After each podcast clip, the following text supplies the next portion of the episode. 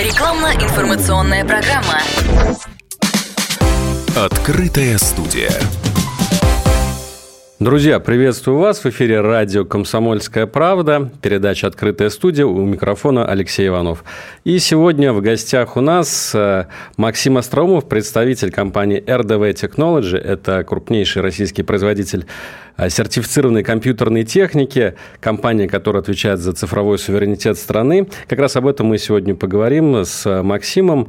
Я знаю, Максим, что ваша компания – это компания, которая в первую очередь производит сертифицированную инфраструктуру, которая подходит подходит для государственных структур. Вот расскажите, пожалуйста, какие именно требования предъявляются сейчас государством в нынешних условиях для а, техники отечественного производства? Алексей, здравствуйте. Действительно, у государства сейчас есть требования, и э, вот совсем недавно они сменились. Если раньше измерялась адвалорная доля, то есть доля российского в общем объеме оборудования, то на сегодняшний момент введена бальная система. А бальная система, она также показывает, какой объем российского идет, но каждая из частей российского внутри а, готового изделия, она измеряется в виде объема э, баллов.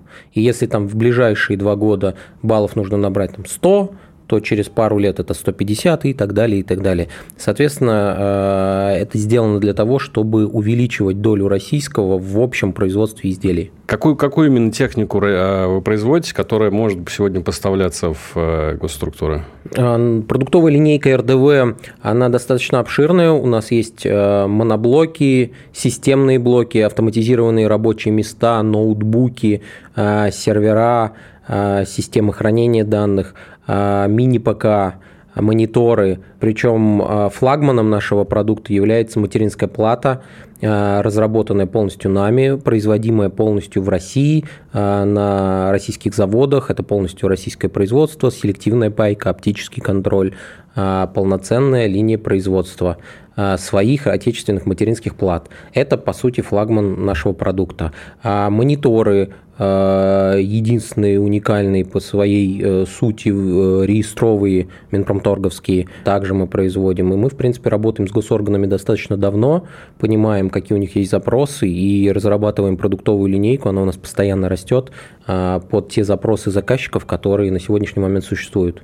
То есть ваш основной потребитель – это государство, да? Сколько вот э, у вас заказов примерно? Все заказы, то есть все, что нужно, э, все, что нужно реестровое, оно государству нужно, оно нужно для э, различных госорганов. Иногда сейчас, ну, кстати, ну, на сегодняшний момент, в этом году, все больше и больше э, полугосударственных структур с государственным капиталом компании приходят и запрашивают отечественное.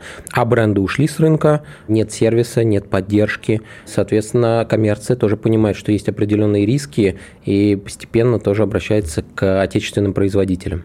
Очевидно, что в этом году отечественная IT-индустрия сталкивается с большими вызовами в связи со всеми событиями, которые происходят, в связи с санкциями. А, вот какие бы из них вы выделили в первую очередь, с чем сейчас сталкиваетесь э, и вы, и другие производители техники? Вы знаете, мы недавно выступали на одном из форумов, и э, там у студентов просили, а кто вот э, больше чем хотел бы заниматься, железом или софтом? И вот все студенты подняли руки, когда спросили про софт. А, железом очень мало кто в стране хочет заниматься, очень мало кадров, очень мало специалистов. Вообще есть некий кадровый голос, и фокус айтишных специалистов смещен в сторону софта. Все хотят видеть готовый продукт. Но мы прекрасно понимаем, что без железа, без вот этой базы а, не было бы и того софта современного, который сейчас все используют. А, поэтому а, мы все-таки в этом плане такие первопроходцы, одни из первопроходцев. Это тяжело, это очень сложно, потому что нужны схемотехники, топологи, система техники, а, инженеры-конструктора, нужны новые кадры. Мы готовы сотрудничать с вузами страны, вот, и у нас, в принципе, есть уже договора с рядом вузов, но с кадрами есть некая сложность. Это вот, наверное, основная такая проблема – кадровый голод. Также проблема, ну, то, что я уже озвучил, смена правовой нормативной базы, Э, бальная система, она только-только введена, и как с ней работать, времени остается все меньше, потому что там в конце марта закончат действие все сертификаты, и нужно будет переоформлять все в рамках бальной системы, все продукты. А на сегодняшний момент в Минпромторг э, и торгово-промышленную палату поступило огромное количество запросов от нас, от наших коллег, э, для того, чтобы выяснить, э, как вообще работать с этими баллами, как их правильно считать. Все изучили законодательство, но там очень много вопросов еще есть. И, в принципе, вот разобраться до конца в бальной системе, если бы было на уровне государства какое-то регулирование этого, нам бы это очень сильно помогло. А, это такой вот, ну, второй момент. Ну и третий, а, не секрет, что мы зависим от а, иностранных компонентов. Если в России появилось бы производство своих компонентов, нам бы это очень сильно помогло и выдержать бальную систему, и полностью сосредоточиться на российском производстве из российских компонентов. На сегодняшний момент все компоненты это западные, и, к сожалению, в России нет поставщиков компонентов, которые на должном уровне э, с нужными характеристиками соответствуют тому продукту, который нам нужен. А можете расшифровать, что значит э, компоненты? Ну, то есть э, имеется в виду микрочипы или какая-то элементная база, что это? Это элементная база, да, то есть это те элементы, из которых состоит материнская плата. То есть мы сейчас говорим исключительно про производство вот низкоуровневое совсем. А вот таких э, элементов у нас в стране, к сожалению, сейчас нет. И с этим сталкиваются все, э, все производители отечественные. Э, мы надеемся, что со временем это появится. А второй момент, вы правильно тут абсолютно сказали, Алексей, это касательно чипов, касательно компонентов. Чипы российские, диски российские, память российская, ну и другие там различные элементы. Это, по сути, те компоненты, которые также необходимы э, нам для производства. При этом могу сказать, что у нас плата универсальная, у нас есть вариант платы, мы в прошлом году ее разработали под э, российский чип Байкал. А, но, к сожалению, там, на сегодняшний момент разработки они двигаются, но двигаются не с той скоростью, с которой нужно, и мы понимаем, что у заказчиков потребность она не пропала, и все смотрят в сторону Intel и AMD.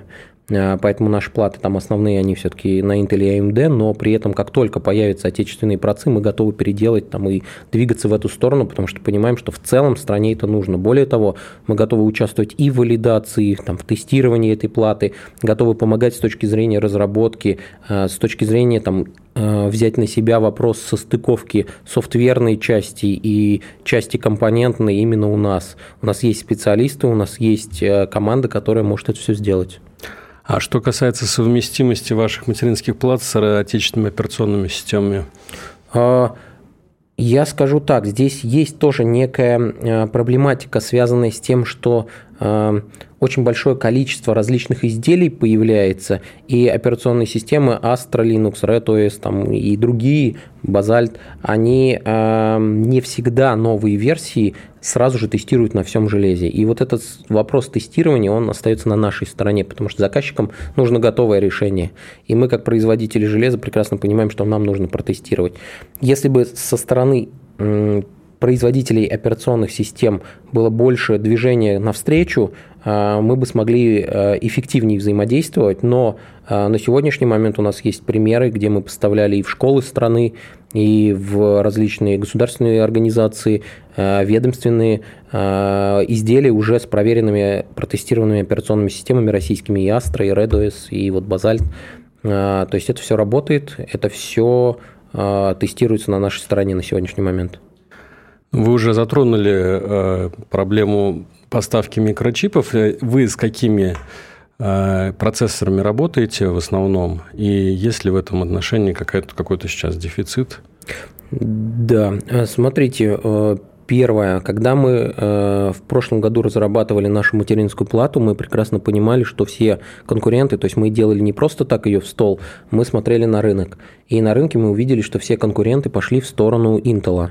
А, исходя из этого, мы понимали, что потенциально есть доля рынка, она меньше, относительно Intel, там AMD занимает где-то 30%, а но мы понимали, что эти 30% они нужны заказчикам, вузам, под специальные проекты, под специальные задачи. И мы пошли в сторону AMD. Мы первые разработали свою материнскую плату на базе процессора AMD, первые в России.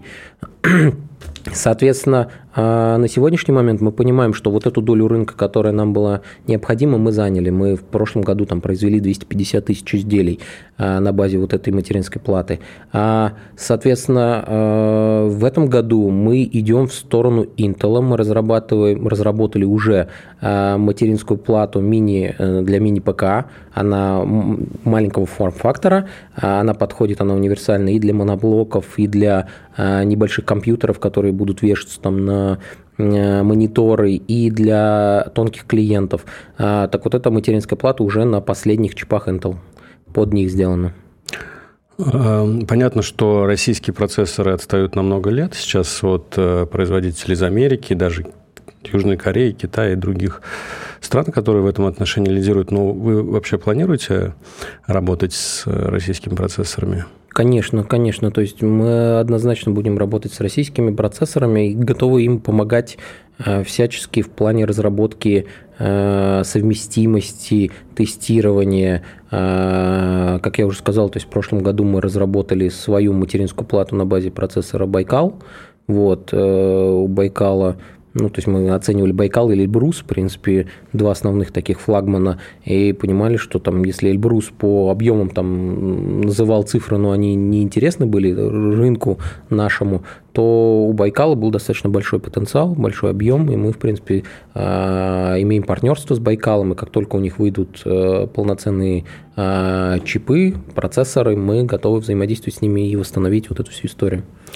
Спасибо большое. Максим Остроумов, коммерческий директор компании RDV Technology, был в эфире радио «Комсомольская правда». Спасибо, Максим, за интересный рассказ. Спасибо вам большое. До свидания. Открытая студия.